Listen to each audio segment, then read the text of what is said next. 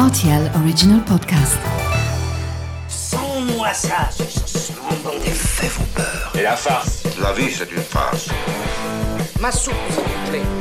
Ça tord, les chocolates. Mon scarpe, mon germe-là Mais combien de fois je dois vous dire que c'est susceptible, l'aubergine?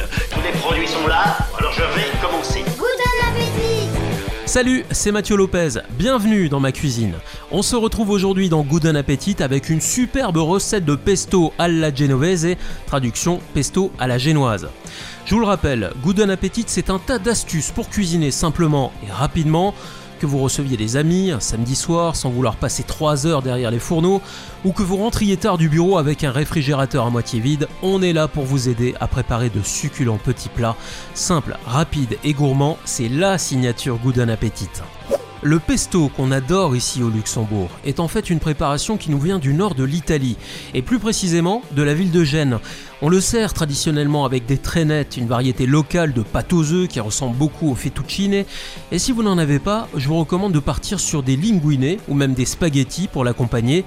Hormis les pâtes pour cette recette, vous aurez besoin de 2 tasses de basilic frais, 2 cuillères à soupe de pignon de pain, une gousse d'ail, 12 centilitres d'huile d'olive, du parmesan ainsi que du pecorino râpé et un peu de beurre, c'est tout. Ensuite, vous déposez le basilic à l'intérieur du bol de votre robot ménager, ainsi que les pignons de pain, l'ail, l'huile d'olive, ainsi qu'une pincée de sel.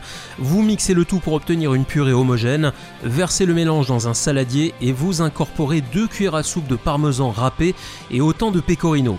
Le pesto terminé, il est temps de passer à la cuisson des pâtes dans une grande casserole d'eau bouillante salée.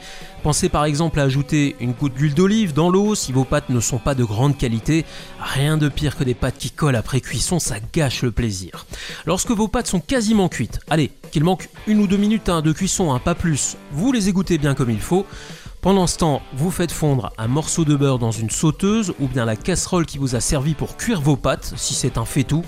Une fois que le beurre a fondu, vous jetez vos pâtes dans la casserole en les remuant pendant 30 secondes, puis vous ajoutez le pesto et faites sauter vos spaghettis à feu moyen.